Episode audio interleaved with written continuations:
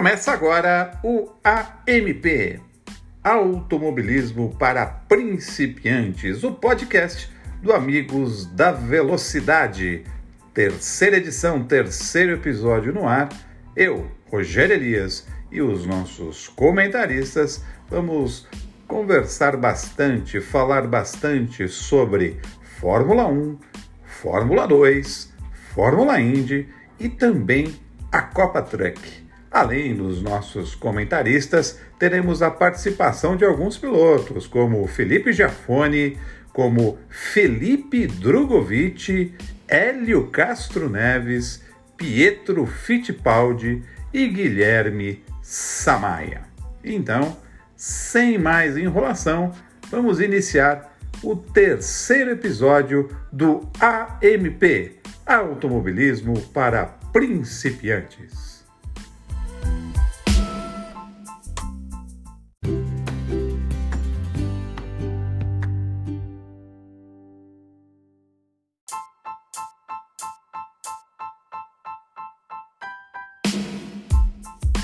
Bom, pessoal, vamos começar falando do Grande Prêmio de Mônaco de Fórmula 1, eh, que aconteceu nesse último final de semana, quinta etapa do Mundial de 2021, que teve vitória, uma vitória tranquila de Max Verstappen da equipe Red Bull. Né?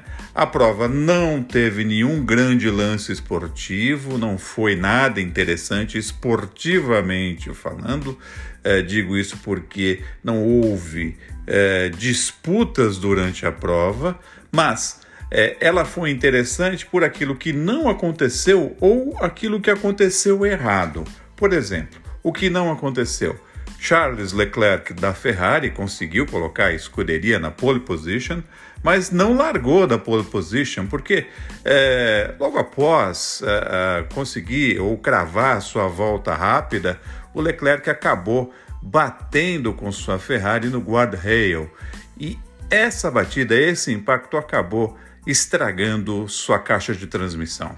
Uh, no dia seguinte, a classificação, no dia da corrida, ele sequer conseguiu alinhar na primeira posição do grid. Ele teve que abandonar porque a transmissão tinha uh, quebrado, tinha ido para o vinagre, no, popularmente falando. Uh, com isso, é, não que o Max Verstappen tenha herdado a pole position. O Max Verstappen largou da sua posição, posição 2 é, do grid, mas sem ninguém à sua frente. E já largou numa diagonal, é, tentando proteger ou protegendo a sua posição de Valtteri Bottas, que largava logo atrás em terceiro. Uma manobra ele fez no grid, mas uma manobra legal, ó, completamente legal. E foi uma manobra providencial, porque de fato, se vocês virem de novo essa largada, vocês vão notar que Valtteri Bottas largou melhor, tracionou melhor, largou melhor do que o Max Verstappen e o, o Verstappen só conseguiu é, é, manter sua posição de liderança, a primeira coloca colocação da prova naquele momento, por conta dessa manobra, dessa intenção que ele teve, desse ângulo que ele colocou de largada para proteger a sua posição é, dos ataques do, do Bottas. É, foi uma corrida tranquila para ele, venceu de ponta a ponta, sem grandes lances esportivos, como eu falei o que aconteceu ou o que aconteceu errado na prova. Uh, um problema no pit stop de Valtteri Bottas. A porca da roda dianteira uh, direita não saía, eles não conseguiram trocar o pneu do carro do Bottas no seu primeiro pit stop. Não conseguiram. Bottas teve que abandonar porque simplesmente a roda não saía. É, provavelmente é, o Bottas, é, nas suas voltas antes do pit stop, ele tocou é, de uma forma um pouco mais forte no guarda-reio, é, que não é, atrapalhou a sua volta naquele momento, não teve nenhum dano mais é, especial ou diferente no carro, mas esse toque acabou travando a porca é, da roda e ela não saía mais. É uma das teorias, né? isso acontece, isso é coisa de corrida. Não dá para culpar nem o Bottas, nem a, a, o mecânico, nem a porca é, que não saiu. Isso acontece, isso a gente tem que ficar é, tranquilo, porque são coisas de corrida, são coisas que é, as equipes e os pilotos têm que estar preparados. Outra coisa que deu errado para a Mercedes e que acabou ajudando a equipe Red Bull foi a estratégia que é, desenharam é, para o Lewis Hamilton. Lewis Hamilton largava da sétima posição e aí ele poupou pneus logo nas primeiras voltas, é, se manteve ali é, numa tática para na hora do pit stop, pit stop, perdão, tentar fazer o famoso overcut, quer dizer, passar alguns, um ou dois pilotos, um ou dois carros durante o pit stop. Mas aconteceu justamente o contrário. É, ele acabou ficando atrás de carros que, na verdade, ele teria que ultrapassar segundo a estratégia que foi formulada pela Mercedes antes da corrida. Precisa dizer que o Hamilton ficou pé da vida, ele ficou muito bravo com isso que aconteceu, né? É, então, por conta disso que não aconteceu, a, a equipe Red Bull e o Max Verstappen acabaram se aproveitando disso. Não vou dizer que caiu no colo, porque o, o Max fez um, um trabalho excepcional é, durante a prova, não errou, ou se errou, foi imperceptível e conseguiu sua 12 segunda vitória na carreira e a segunda nesse ano. E o mais importante, ele assumiu pela primeira vez a, a liderança do campeonato em toda a sua história na Fórmula 1. É a primeira vez que Max Verstappen lidera o campeonato de pilotos e ele, junto com seu companheiro Sérgio Pérez, que chegou em quarto lugar, conseguiram virar o jogo no campeonato de construtores, no campeonato de equipes, em cima da Mercedes. Da Mercedes. Então eles estão agora também liderando o campeonato de construtores.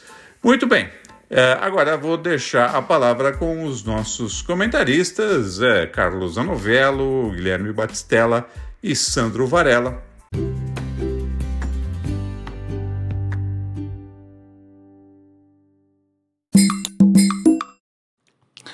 A grande vencedora do GP de Mônaco nesse final de semana foi a Red Bull. Além da vitória com Max Verstappen, ela conseguiu fazer com que Sérgio Pérez uh, terminasse numa boa colocação e ainda viu sua maior rival no campeonato, a Mercedes, acabar tendo um fim de semana de pesadelos, uma vez que Lewis Hamilton terminou apenas em sétimo e Valtteri Bottas uh, tivesse um abandono melancólico com um problema na roda. Uh, outro time que se destacou foi a Ferrari, que conseguiu a pole com Charles Leclerc, porém ela acabou não desfrutando da pole, uma vez que ela teve uma partida com esse carro no sábado, não uh, trocou o câmbio e semi-eixo em tempo hábil e na volta de formação do grid ela acabou constatando o problema, impedindo com que o Monegasco largasse. Carlos Sainz aproveitou a chance, converteu no bom resultado e deu um belo recado para o time de que não se deve apostar todas as fichas apenas em Leclerc. Uh, o espanhol uh, conseguiu coletar resultado, uh, mostrar um ritmo consistente e ele pode sim aprontar muito mais nas próximas etapas do campeonato. Outro destaque também que eu tenho são três ex-campeões mundiais que tiveram situações completamente distintas também. Né? Daniel Ricardo tomou uma volta de Lando Norris, o terceiro colocado, e esteve longe de brigar por pontos, ah, uma melhor colocação uh, ao final da prova. E embora a gente ainda não esteja no primeiro terço da temporada, uh, convém que ele uh, tome o fôlego, mantenha calma e procure reagir também, porque ele não está ajudando tanto a McLaren quanto se esperava. Fernando Alonso uh, também é outro piloto também que acabou não tendo um excelente desempenho perto do seu companheiro de equipe, Esteban Ocon, e acabou longe dos pontos. Ele talvez precise focar um pouco mais sua atenção nos treinos de classificação para conseguir melhores colocações no grid e, e quem sabe brigar por algo melhor uh, nos resultados finais das corridas. Agora o destaque maior é a corrida de Sebastian Vettel, que levou sua Aston Martin ao quinto lugar, conseguiu um undercut também superando Pierre Gasly e os Hamilton e ainda conseguiu um resultado digno para o time. Não é digno de ouvir na arquibancada aquele coro muito conhecido das arquibancadas do Brasil, o campeão voltou, mas enche de moral também tanto a ele uh, quanto ao time e também reforça a sua moral junto à torcida, especialistas e confiança também para a próxima corrida, nas ruas de Baku, no Azerbaijão, onde eu acredito também que ele performará muito melhor do que Mônaco. Muito obrigado. Acho que a grande questão aí do, do Grande Prêmio de Mônaco foi a Ferrari ter apostado em não trocar o câmbio do Charles Leclerc depois do acidente do treino oficial. Acredito que foi uma decisão acertada, porque se eles trocam o câmbio, o Leclerc teria que largar em sexto, perderia cinco posições no grid. E sem a troca do câmbio, eles tinham uma grande chance de vitória com ele largando na pole. É, infelizmente, é, na volta de aquecimento. O carro apresentou o problema no câmbio. Né? Ao que tudo indica, foi um problema no semi-eixo do lado esquerdo. Lembrando que a batida foi do lado direito. Então, também não sabemos se foi realmente a batida que afetou né, esse problema de câmbio. E, e ele não conseguiu nem largar. Mas assim, a Ferrari, eu acho que no resto do calendário não tem nenhuma pista que vá dar o benefício da Ferrari de tentar a vitória né, em causas normais. E então acredito que realmente essa era a grande chance da vitória da Ferrari. E eles apostaram nisso. Mas infelizmente, né, azar de Charles Leclerc da Ferrari não deu certo. Mas acredito que se tivesse dado, a Ferrari teria uma grande chance aí de vitória. Do mais, Verstappen perfeito na corrida e conseguiu a vitória, saiu como líder do campeonato, pela primeira vez lidera o Mundial de Pilotos. E a Red Bull volta a liderar também o Mundial de Construtores. É, Agora a, Mercedes teve um fim de semana pífio, né? É, Hamilton não se encontrou com o carro em momento algum.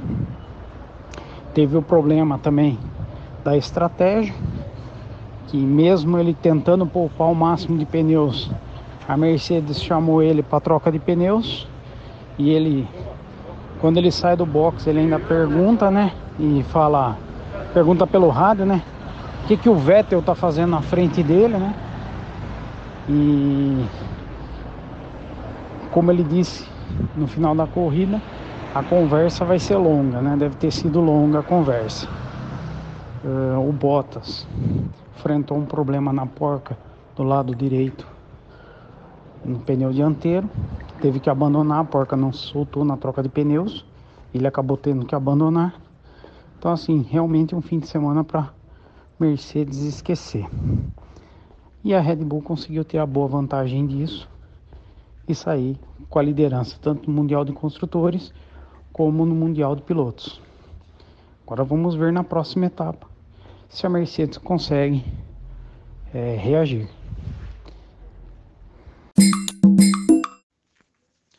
O Grande Prêmio de Mônaco ainda rende dor de cabeça para duas equipes. A Ferrari, que agora descobriu-se que era um problema na árvore de transmissão e não na transmissão em si, mas que foi um item que não foi verificado. E aí a gente já fala para Matias Binotto, para que tá feio. Assumir de novo, outra vez, mais uma vez, novamente, vamos colocar advérbios à vontade a incompetência da equipe em resolver um problema simples. Uma rápida checagem ali no carro do Charles Leclerc durante, logo depois do treino e também durante a manhã, essa peça não era uma peça da lista de, de punições e poderia ter largado da pole trocando a árvore de transmissão sem mexer na transmissão em si. A Ferrari simplesmente jogou no lixo uma das melhores chances de vitória da temporada, se não a única. Pelas características do carro, que tem entre eixo mais curto em relação às concorrentes diretas Mercedes e Red Bull, só lá na Hungria e quem sabe em Singapura ou Interlagos, se tivermos a corrida de Interlagos, nós teremos uma chance da Ferrari largar na pole e vencer novamente. Se tivesse que tomar a punição, mesmo tomando a punição, melhor dizendo, o Leclerc saía de lá com o quinto posto e a McLaren não seria hoje a terceira colocada no Mundial de Construtores, porque a Ferrari terminou depois do segundo lugar do Sainz, dois pontos atrás da McLaren. Outro destaque negativo foi a Mercedes, que simplesmente não conseguiu colocar o Hamilton mais à frente. Um erro de comunicação ali depois do primeiro pit fez com que o inglês tirasse o pé quando ele deveria ter acelerado tudo para fazer a ultrapassagem no Gasly e se defender do overcut magistral feito pela Aston Martin junto com o Vettel, saindo ali da sétima para a quinta colocação. A Mercedes volta para a mesa de projeto com bastante dor de cabeça. E por falar em destaque negativo, o Fernando Alonso. O espanhol não é sombra do que já foi na Fórmula 1, mesmo considerando aqueles anos sofríveis de McLaren Honda. E eu já começo a comparar essa volta do Alonso pela Alpine como foi a volta do Schumacher na Mercedes. O primeiro ano do Schumacher na Mercedes foi aquele ano também sem comprometer, mas fazendo o desenvolvimento da equipe. O Alonso tem contrato para esse ano com opção de mais um, eu já começo a duvidar que ele vá fazer a renovação para 2022, a não ser que ele sinta que o carro está à sua imagem e semelhança. Chances de pódio para Alonso na temporada, se continuar andando o jeito que está andando, são praticamente nulas. Próxima prova, Azerbaijão, 6 de junho. Um grande abraço.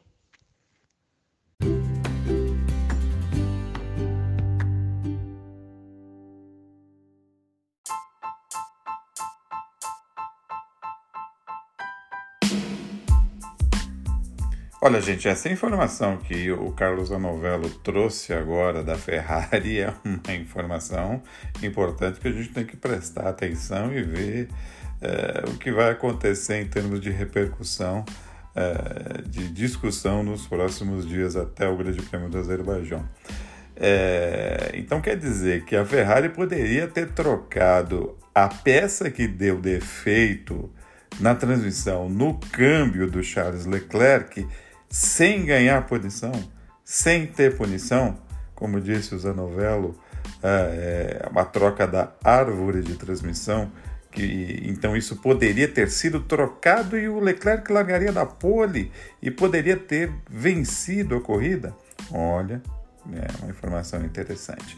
Bom, agora a gente tem aí, como eu disse, ou todos os nossos comentaristas já destacaram isso, Uh, o grande Max Verstappen, esse menino já fez história na Fórmula 1, independentemente de ter título ou não. Uh, grande Max Verstappen está na liderança pela primeira vez na liderança do Mundial.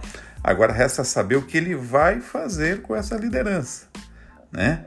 E agora, né? Precisa manter, precisa manter essa liderança e para isso ele tem que andar muito nas próximas corridas, porque quem está atrás dele, só quatro pontos atrás, é Lewis Hamilton. E Lewis Hamilton sabe muito bem o caminho das pedras. Sabe que o Mundial não vai ser vencido na sexta etapa, no Azerbaijão, mas sim na última etapa do ano. Bom, vamos ver como que esse campeonato vai se desenrolar. A gente vai para um pequeno comercial. Na sequência, a gente fala um pouco de Fórmula 2.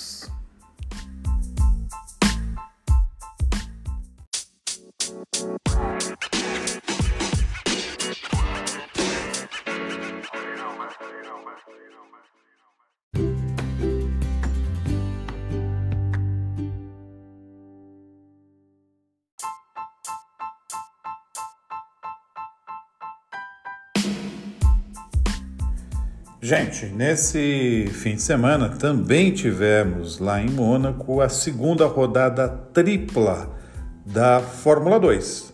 Lembrando que são três os brasileiros que competem na Fórmula 2: o Felipe Drogovic, o Guilherme Samaia e o Gianluca Petekoff.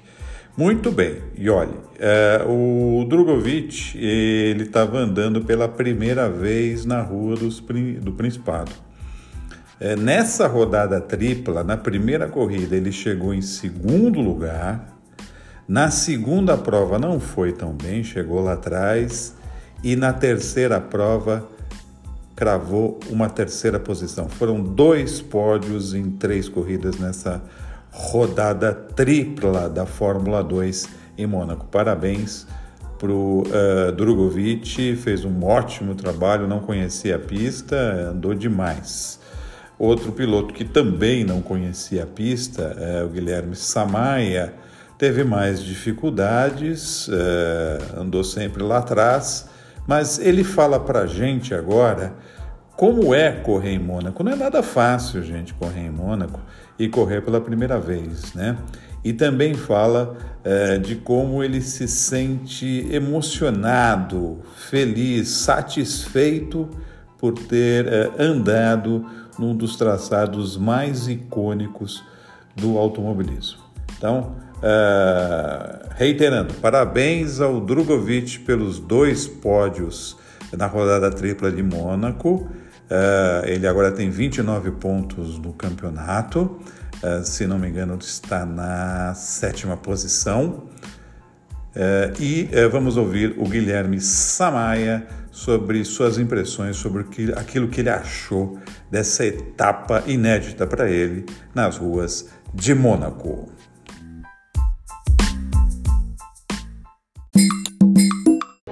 Foi um fim de semana muito intenso, é, ao mesmo tempo bem incrível. É, a gente teve muitas mudanças né, de, de, de tempo, né, sol, chuva, é, e eu acho que pegar Mônaco com Fórmula 2 na chuva é, não dá para ficar muito mais difícil que isso. É uma coisa incrível, né? A sensação de pôr o carro entre essas paredes. É, a gente faltou um pouco de sorte é, com bandeiras amarelas, vermelhas. Acho que foi muito importante não ter batido e ficado e ter perdido uma sessão ou uma corrida. Deu para construir bem o, o, weekend. Acho que cada metro que você faz aqui é muito importante para sua carreira, porque é uma coisa muito é, rara né, de se fazer e para o futuro acho que é muito importante. E, enfim, é, o quali deixou de desejar um pouco, né? Eu acabei tocando no muro e acabou prejudicando um pouco para a volta da quali, mas isso prejudicou né, o weekend com certeza, mas nas corridas a gente sempre foi para frente, foi uma corrida de consta constante evolução, né, aprendendo, evoluindo. E, bom, muito feliz e grato por estar aqui, foi muito divertido, foi incrível a sensação de estar em Mônaco.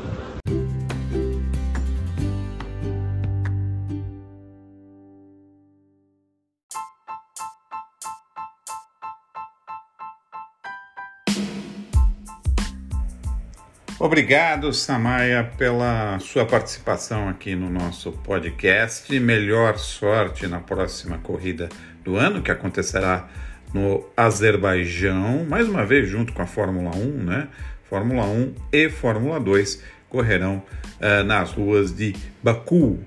Uh, bom, notem aqui, o Drogovic, realmente confirmando a informação, está na sétima posição do campeonato da Fórmula 2 com 29 pontos ganhos. O líder do campeonato é o piloto chinês Guan Yu Zhou.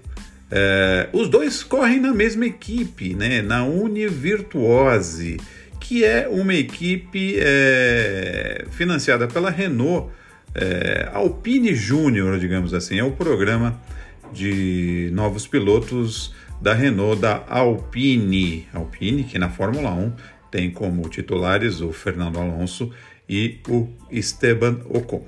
Mas vamos ouvir é, é, o destaque brasileiro lá nas ruas de Mônaco. Vamos, vamos ouvir, ouvir, melhor dizendo, é, Felipe Drogovic. O que, que você tem a dizer aí, Drogovic, sobre esses dois pódios lá em Monte Carlo?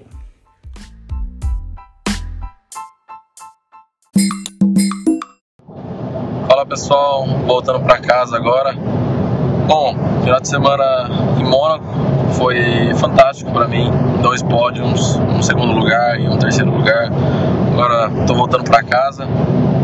Eu acho que primeira vez em Mônaco nunca é fácil. É sempre difícil de se adaptar com a pista também. A pista não permite nenhum pouco nenhum erro, né? É difícil tomar pegar riscos ali. E já dos treinos eu me senti confiante, mas não totalmente seguro com, com volta rápida. E na classificação eu tive. É, acabei fazendo duas voltas rápidas em vez de três voltas rápidas, que foram que quem, foi, quem fez a pole foram que eles fizeram. E, e acabou que isso acho que prejudicou a gente um pouco é, na performance da classificação, terminando em nono. É, mas já na primeira corrida consegui melhorar um pouquinho, é, acabei em segundo e principalmente é, as mudanças que eu fiz e que a equipe fez no carro também para a última corrida foram fantásticas e isso mostra no resultado, largando de nono, chegando em terceiro, com um ritmo muito bom durante a corrida. Então eu estou muito feliz com a evolução no final de semana e segunda vez para mim também em pista de rua, nunca é fácil. E acho que cada volta que eu fazia eu me sentia mais confortável, então eu tô muito feliz com o resultado e acredito que também indo para Baco daqui duas semanas sendo uma pista de rua também, estou é, bem confiante que a gente pode ter bons resultados lá também. Valeu, é, obrigado pelo apoio.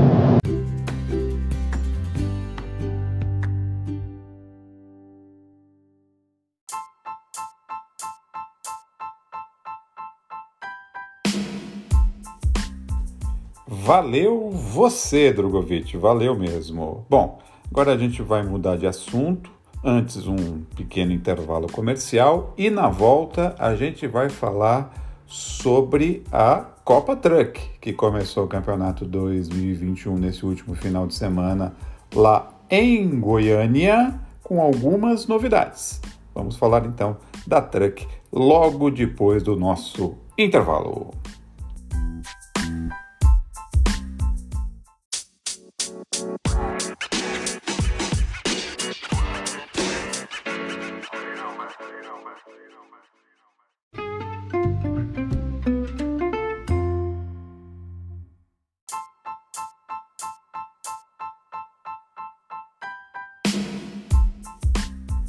Muito bem, muito bem. Bom, antes de falar uh, especificamente do que aconteceu na Copa Truck em Goiânia, queria mandar um abraço para dois companheiros, o Bruno Vicária e o Daniel Betting, que cuidam uh, da comunicação da categoria. Um abraço a vocês, muito obrigado uh, pela força que sempre vocês nos dão. É o seguinte, a Copa Truck recomeçou e recomeçou renovada, renovada. Primeira coisa, ela voltou uh, para a TV aberta com a Band. Então ela está sendo transmitida agora pela Band. Aliás, a Band está com a Stock Car, com a Copa Truck e também com a Fórmula 1. Vai ter Porsche Cup também. Né? A Band é o canal da velocidade, podemos dizer assim. Além da, da, Band, né, a Truck no, no canal fechado passa no Sport TV, né? E também, se você né, gosta da, das transmissões via internet, os canais oficiais da, da categoria, perdão, eles estão transmitindo. Tem um, um leque aí de opções para você é, curtir, para você acompanhar o campeonato. Né? Além disso, a Truck tem outras novidades. São novos pneus que serão usados pelos caminhões nessa temporada. Agora a marca é Goodyear. Goodyear. Além disso, um novo sistema de medição de excesso de fumaça. O excesso de fumaça na Fórmula Truck sempre foi um ponto muito importante, né, que todas as montadoras e a, a organização Fórmula Truck não, na Copa Truck, na antiga Fórmula Truck e na Copa Truck agora, né? É, a organização e as montadoras, é, enfim, elas tomam muito cuidado com isso, porque é um dos pontos é, de maior atrito, né? É, com o público e, e, tudo mais. Então eles estão tomando muito cuidado uh, nessa medição e essa medição agora, agora é eletrônica, né? através de um chip. Não sei dizer é, em detalhes como é o sistema, mas é através de um chip nos motores. E esse sistema de, de medição, esse sistema de fiscalização está funcionando bem, que muita gente foi punida, inclusive, inclusive perdendo a vitória na etapa de Goiânia. Bom, quem perdeu a vitória? Beto Monteiro e Roberval Andrade. Os dois são pilotos de Scania, mas não tem nada a ver ser piloto de Scania. Por acaso foram esses dois pilotos que não passaram é, pelo crivo do chip. É, além disso, agora a Fórmula Truck está dividida em duas categorias. A categoria de elite, digamos assim, onde estão os pilotos é, mais experientes da Truck, como o Felipe Jafone, como o Beto Monteiro, como o próprio Roberval, enfim, pilotos mais antigos que já foram campeões, e uma categoria uh, ou uma subdivisão chamado, chamada perdão, uh, Super Truck, Super Truck, uh, onde tem pilotos que já andaram na Truck, mas não tem tanta, como que eu vou dizer, intimidade, ou andaram muito pouco, andaram algumas corridas, não tiveram campeonatos completos, enfim. o grid da Truck agora tem praticamente é, todos os caminhões, ou todas as vagas, melhor dizendo, disponíveis no grid da Truck estão ocupadas. São 27 caminhões por etapa. Em Goiânia tivemos as vitórias depois das punições, mas isso não importa, faz parte do jogo, faz parte do regulamento. Na corrida 1, aliás, a Fórmula Truck ela tem é, um sistema de competição na pista parecido com a da Stock Car. São duas corridas uma seguida da outra, né, com o grid invertido. Na corrida 1, vitória de Felipe Giafone com o caminhão Iveco e na corrida 2, vitória foi de André Marques com um caminhão Mercedes-Benz.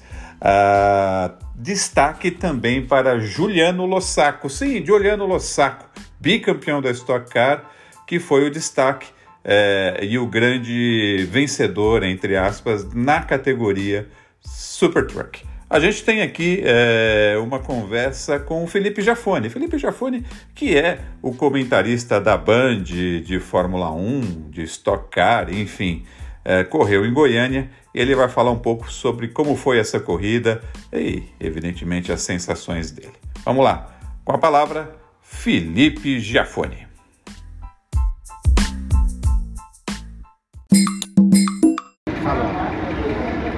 Bom, dia muito legal hoje, depois da pole de ontem, primeira corrida uh, do ano, a gente venceu.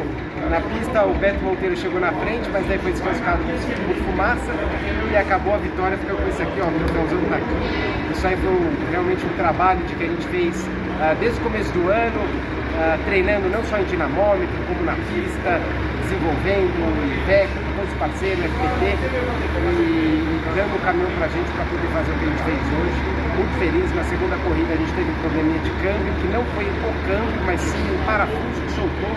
Então um detalhe que a gente precisa ficar mais atento como equipe, mas fácil de arrumar, então isso me deixa muito tranquilo, porque não é nenhum problema crônico. Então, uma evolução muito grande do ano passado para esse ano. Feliz demais com a equipe. Tá aqui, ó, para casa. E a Copa Truck teve seu início lá em Goiânia. Abertura do campeonato com duas provas boas. A primeira, a vitória e pole de Felipe Giafone, que desenvolveu esse caminhão Iveco com uma maestria, vem desenvolvendo com a maestria grande. Teve um problema na segunda prova, acabou tendo um parafuso da transmissão quebrado e aí perdeu a pressão na, na caixa de, de transmissão, não conseguiu completar a prova. Bom para André Marques, que sai do campeonato como líder, sai da, de Goiânia como liderança do campeonato. Uma etapa muito controversa em função do novo sistema de medição de fumaça adotado pela categoria a partir desse ano, tem um sensor agora ali no escapamento.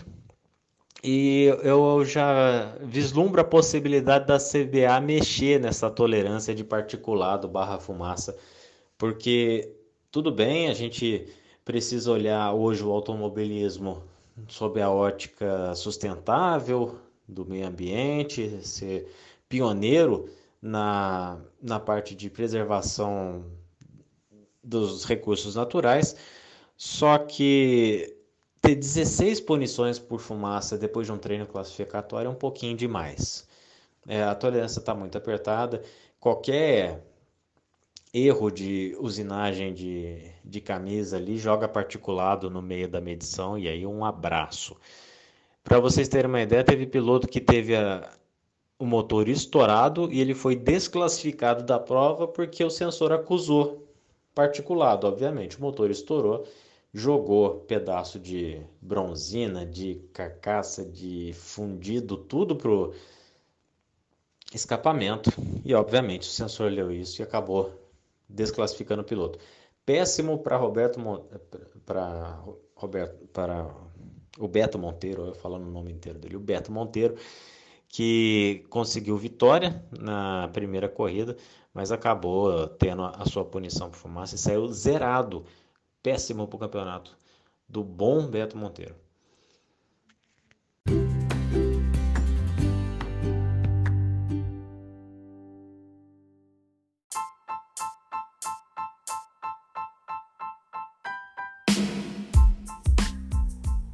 Olha, eu tô ficando completamente louco, né?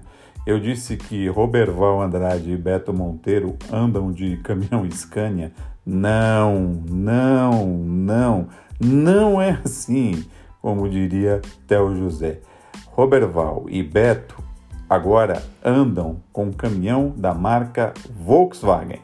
Então, corrigindo meu erro, Roberval Andrade anda com caminhão Volkswagen, assim como Beto Monteiro, também anda de caminhão Volkswagen. É, na sequência, na sequência, depois do nosso intervalo comercial, a gente vai falar de Fórmula Indy, vai falar do grid de largada para as 500 milhas e da corrida que acontece no próximo domingo. Até lá!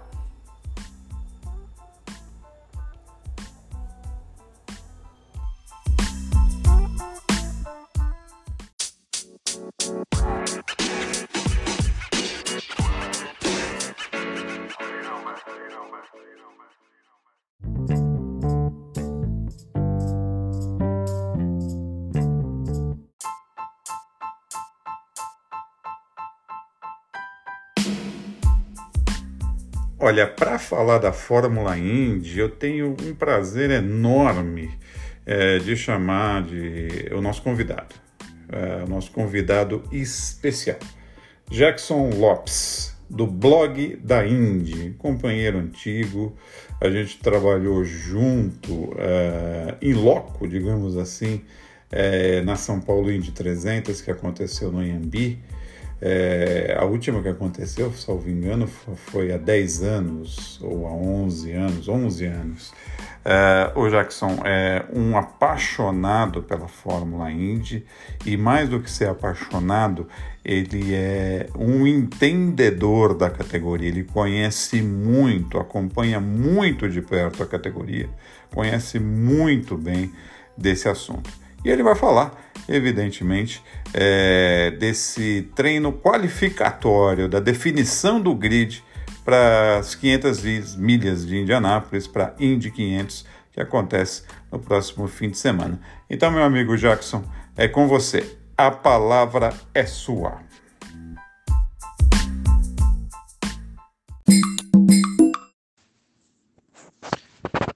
Fala Rogério Elias, fala pessoal ligado aí no podcast do Amigos da Velocidade.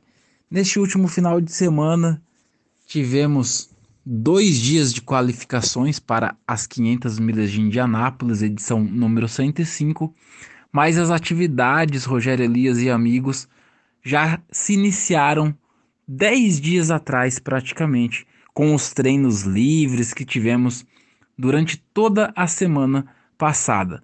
E mais uma vez, a grande decepção de toda essa preparação para as 500 milhas de Indianápolis de 2021 são os, motor, os motores Chevrolet. Mais uma vez, a Honda deu show e deixou os pilotos que têm motores Chevrolet lá atrás no grid de largada. É uma situação que na corrida deve se reverter um pouquinho a favor da Chevrolet, mas mesmo assim os pilotos com motores Hondas devem andar à frente do motor Chevrolet. No entanto, a Chevy tem sim uma leve esperança de melhora durante a corrida, assim como foi em 2020. Já na qualificação, Rogério e amigos da velocidade, no sábado ainda, nós tivemos sete horas de atividades na pista para que os pilotos fossem classificados e tivessem as suas posições definidas desde a décima colocação até a trigésima colocação.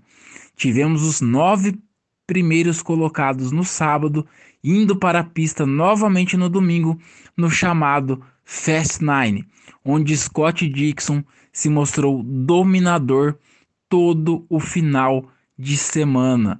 Aliás, o neozelandês conquistou a sua quarta pole position para as 500 milhas de Indianápolis. Mas vale lembrar que Dixon tem apenas uma vitória nas 500 milhas, que foi no ano de 2008, ano que ele também se tornou campeão da categoria. Na segunda colocação, um piloto da nova geração, Colton Herta com sua Andretti Autosport, melhor carro da Andretti na temporada, ele que já venceu a corrida de San Pete esse ano, larga na segunda colocação, sua melhor posição de largada na Indy 500, ele que no ano passado largou na décima colocação. Na terceira posição, ainda na primeira fila, lembrando que em Indianápolis nós temos as filas triplas, né? Cada fila é composta de três carros, pela tradição das 500 milhas de Indianápolis. Então, Rinus VK da Holanda, mais um piloto da nova geração e um dos poucos pilotos com motores Chevrolet a conquistar uma boa colocação no grid de largada das 500 milhas. Ele que no ano passado conseguiu o quarto lugar nesse mesmo grid. E na quarta posição deste ano, Ed Carpenter. O companheiro de Rinus VK na Ed Carpenter Racing larga na quarta colocação e finalmente busca o tão sonhado triunfo em Indianápolis, ele que corre apenas as corridas em ovais. Na quinta colocação, Tony Canaan. Tony Canaan tem um canhão na mão. Tony tem sim chances de vencer a sua segunda 500 milhas de Indianápolis e pode aí conseguir esse feito histórico para ele e para o Brasil. A gente sabe que a Chip Ganassi sempre foca no carro número 9, mas Tony Canaan tem condições de vencer essa prova porque o carro número 48 está voando. Tony foi o mais rápido na quinta-feira passada e tem sim ótimas possibilidades de vencer essa corrida e se tornar bicampeão de Indianápolis.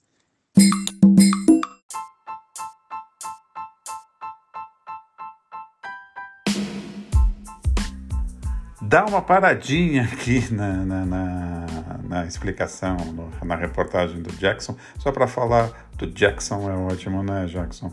É Jackson, Jackson uh, Lopes. É, para dizer que o Rinos VK é, é, o piloto mais jovem na história da Fórmula Indy, são 105 edições, é o piloto mais jovem é, a conseguir uma vaga na primeira fila do grid. Né? Esse menino que já venceu a última corrida do ano na Indy, uh, lá no circuito misto de Indianápolis mesmo. É, acho que ele veio para fazer alguma coisinha, alguma história na categoria, hein? É, e lembrar também que a Simona de Silvestro, correndo pela Pareta Sport, uma equipe que tem aí é, predominância maioria dos, da, dos seus membros mulheres, também conseguiu vaga entre os 33 carros que irão largar no próximo domingo. Continua aí, Jackson, continua aí sua explanação.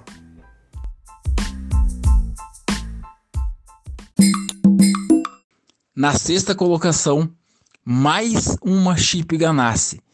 O espanhol Alex Palu larga na sexta colocação. Alex Palu, que vinha fazendo um bom final de semana, acabou destruindo seu carro ainda no sábado, mas ele já tinha se garantido no Fast Nine. Nós temos também Hélio Castro Neves, que conseguiu passar para o Fast Nine, largando em oitavo lugar. Elinho corre pela equipe Meyer Shank Racing. Pela primeira vez em toda a sua carreira, Hélio Castro Neves fará uma 500 milhas de Indianápolis fora da equipe Penske. Foram 20 participações em Indianápolis, com três títulos, e Hélio Castro Neves, pela primeira vez, corre na equipe Meyer Shank e tem sim também boas possibilidades de ganhar a corrida. Não tanto quanto Tony Kanaan tem, mas tem um carro aí que é uma extensão de parceria técnica com a Andretti Auto Sport. Falando em Andretti, Ryan Hunter larga na frente de Hélio Castro Neves em sétimo. Fechando o Fast Nine, mais um carro da equipe Chip Ganassi. O sueco Marcus Ericsson fez seu melhor treino em Indianápolis e larga na nona colocação. Nós temos mais um brasileiro, Pietro Fittipaldi, correndo pela Dale Coyne e sendo um dos novatos do ano ao lado de Scott McLaughlin da equipe Penske, o Pietro Fittipaldi larga na 13ª colocação. Um qualificatório e tanto para o piloto que é estreante, visto que o carro da Dale Coyne durante toda a semana não tinha esse potencial para largar onde está largando o brasileiro Pietro Fittipaldi. Lá atrás no grid nós tivemos o Bump Day, a Indy 500 desse ano teve 35 carros inscritos. E o veterano Charlie Kimball, correndo num quarto carro da equipe AJ Foyt, acabou ficando fora das 500 milhas de Indianápolis. Outro piloto que acabou de fora da corrida, que não vai participar das 500 milhas da semana que vem, é o norte-americano R.C. Inerson, ele, que também nunca havia corrido em Indianápolis, estava estreando pela também novata equipe Top Gun Racing, acabou ficando de fora e muito, muito, muito longe dos tempos do 34, 33, 32. Era uma equipe realmente que não estava no nível das demais equipes da Fórmula Indy. Nós vamos ter aí neste domingo a centésima quinta edição das 500 milhas de Indianápolis. E você vai ficar por dentro de tudo aí no podcast do Amigos da Velocidade, junto com o meu amigo Rogério Elias.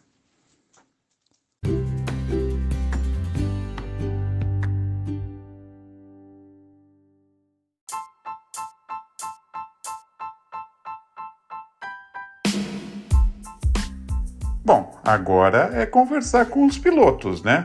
Nós temos aqui é, dois brasileiros é, que é, participaram aqui do nosso podcast. Um deles é um monstro sagrado, é, Hélio Castro Neves, três vezes vencedor das 500 milhas, que vai largar da oitava posição.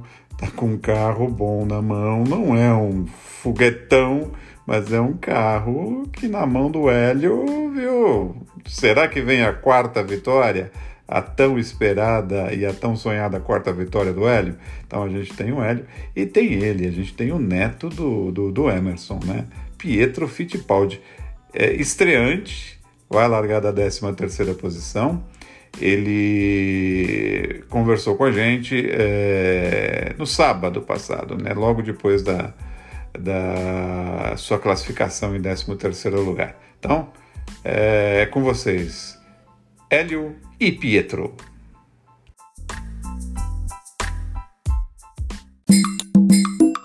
Pois é, galera, hoje foi um dia bem legal. O, a, o nosso objetivo de ficar entre os, os nove primeiro foi o que aconteceu. Não tinha uma velocidade para tentar a pole position, mas o carro agora de final.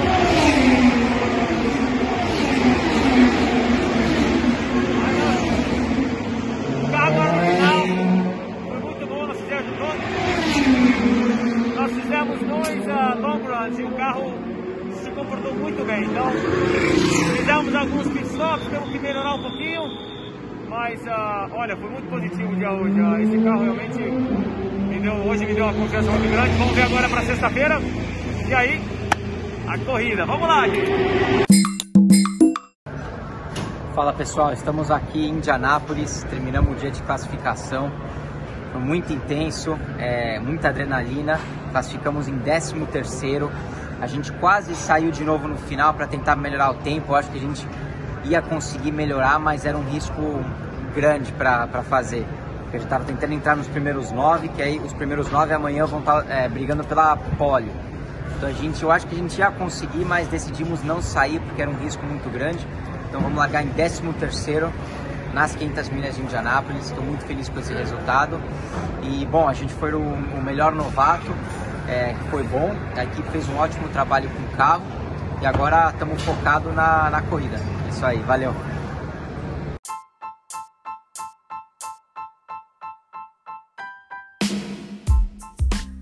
É, meus amigos, vocês perceberam que o Hélio é, falava com a gente direto da pista, direto do oval uh, Indianapolis Motor Speedway e que uh, os motorzões Chevrolet e Honda estavam gritando na pista, na reta ali. Que som fantástico, né? É de arrepiar. Boa sorte para eles, boa sorte também para Tony Canaan, uh, os três brasileiros que vão correr nas 500 milhas no próximo domingo. Agora, é, dá a palavra aqui para os nossos comentaristas, né? Sandro Varela e Carlos Anovello, as impressões dele sobre esse treino classificatório lá em Indianápolis e as perspectivas para a corrida é, para essa próxima, é, próximas, né? 500 milhas de Indianápolis. É com vocês.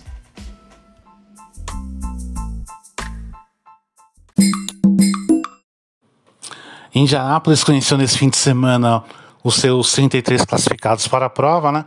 E destacando primeiro o Bump Day também, né? Que susto que a Penske passou ontem.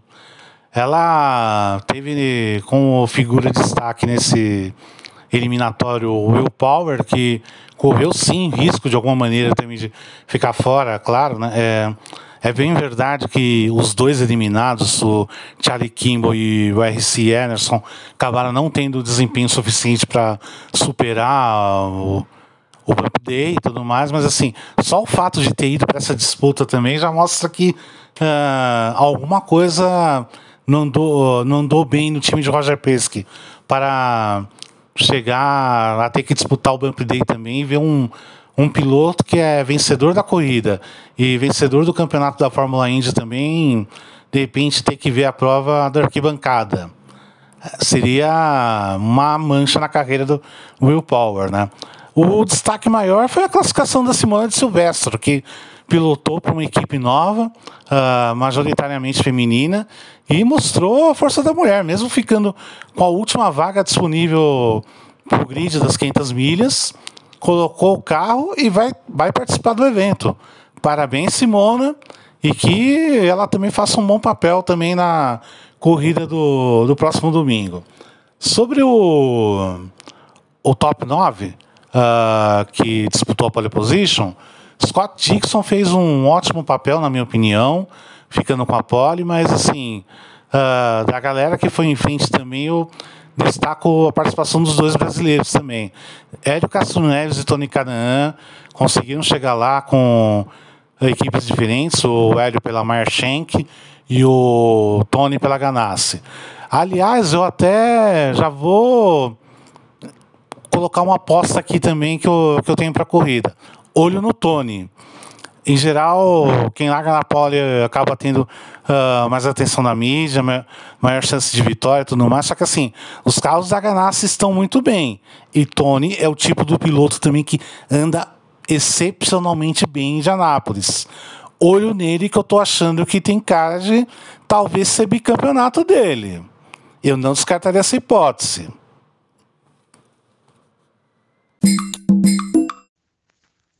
Definido o grid das 500 milhas de Indianápolis, quarta vez que Scott Dixon largará da pole e num foguete que a Ganassi preparou para os quatro pilotos, tanto Palu, quanto Tony, quanto o próprio Marcos Ericsson, pasmem, tem chances reais de vitória, ainda que o, o Dixon seja favorito.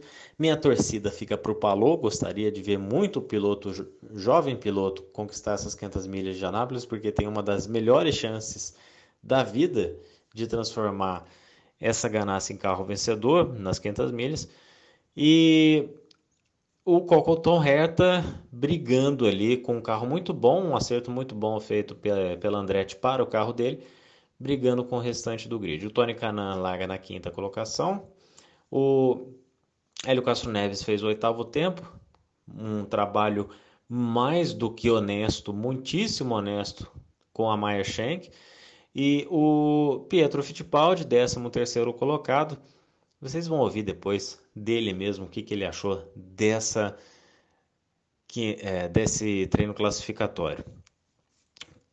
Menção honrosa para a Pareta Motorsport, que se classificou com a 33ª e última posição do grid, e a Penske, a decepção, os motores Chevrolet muito atrás, pelo menos no ritmo de classificação dos motores Honda, a não ser que os motores Chevrolet consigam economizar umas duas voltas na janela em função dessa menor potência apresentada, pelo menos nos treinos até aqui, vai ser muito difícil tirar essa vitória da Honda e aí por isso a Ganassi fica como uma das favoritaças, como diria um grande comentarista, para a vitória nas 500 milhas.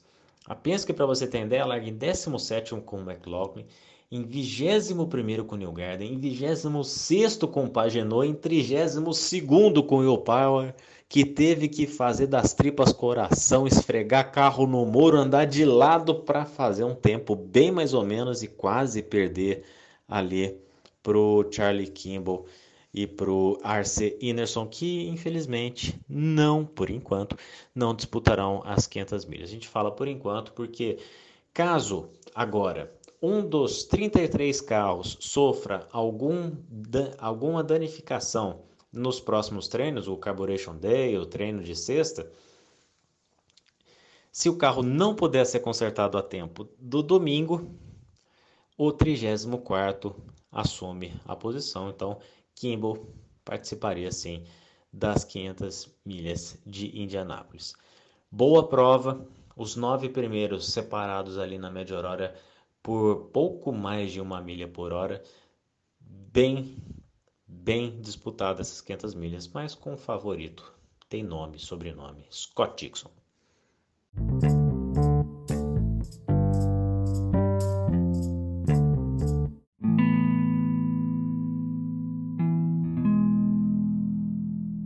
Olha, infelizmente no último fim de semana nós todos fomos surpreendidos com a notícia da morte do ex-piloto André Ribeiro, que correu na Fórmula Indy, né, também na Indy Lights.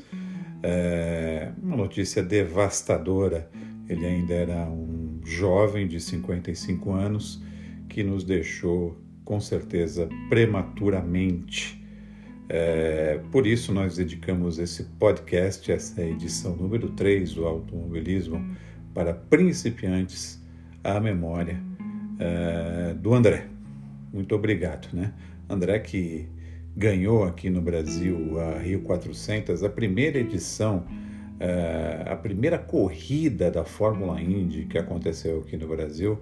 Uh, a vitória foi dele em 1996 e uma vitória marcante porque foi a primeira vitória de um piloto brasileiro numa categoria internacional de relevância depois da morte do Ayrton Senna em 94, né? É, ele ficou bem marcado por conta disso. Uma geração inteira começou a acompanhar a Fórmula Indy com certeza por conta de André Ribeiro e por conta dessa vitória. É, o, o Jackson Lopes vai falar um pouquinho mais de quem foi André Ribeiro.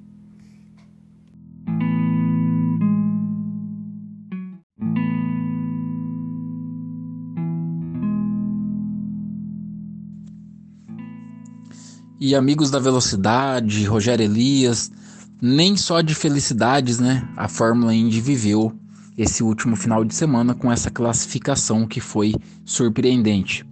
Nós perdemos o piloto brasileiro André Ribeiro, né? André Ribeiro, que tinha 55 anos de idade, foi mais uma das vítimas do câncer, né? André Ribeiro, que, ao que tudo indica, nem aos seus familiares avisou da doença, sofria de um câncer de intestino. O piloto brasileiro que correu pelas equipes Tasman entre 1995 e 1997, também pela equipe Penske em 1998, fez 68 largadas na Fórmula Indy, teve duas pole positions, três vitórias, entre elas a histórica vitória no Grande Prêmio do Brasil de Fórmula Indy, a Rio 400, em 1996. A primeira corrida da história da Fórmula Indy no Brasil foi vencida pelo brasileiro André Ribeiro, que também ganhou as 500 milhas dos Estados Unidos em Michigan no mesmo ano em 96. E um ano antes, em New Hampshire, no ano de 95, ele ganhou a sua primeira vitória e também deu a primeira vitória à montadora Honda, que entrava na categoria recentemente naquela época.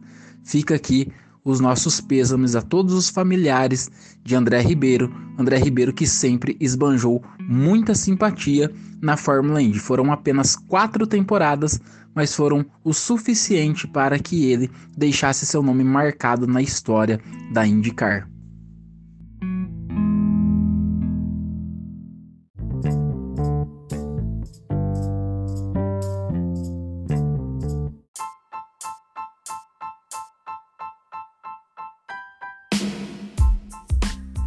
E assim nós encerramos mais uma edição do nosso AMP, o Automobilismo para Principiantes. Encerramos então o nosso terceiro episódio, agradecendo a ajuda de todos que estiveram envolvidos com a produção desse episódio é, e convidando vocês já para a próxima semana, né, o quarto episódio do nosso Automobilismo para Principiantes. Também estamos no YouTube, Automobilismo para Principiantes, e você siga a gente aqui. Nós estamos em todas as plataformas, sobretudo no Spotify, e também siga a gente lá no YouTube.